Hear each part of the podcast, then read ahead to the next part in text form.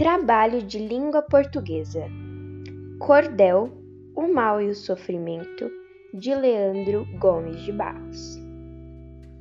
Se eu conversasse com Deus, iria lhe perguntar: Por que é que sofremos tanto quando viemos para cá? Que dívida é essa que a gente tem que morrer para pagar? Perguntaria também como é que ele é feito, que não dorme, que não come e assim vive satisfeito. Por que foi que ele não fez a gente do mesmo jeito? Porque existem uns felizes, outros que sofrem tanto. Nascemos do mesmo jeito, moramos no mesmo canto. Quem foi temperar o choro e acabou salgando o pranto? Yasmin Jungo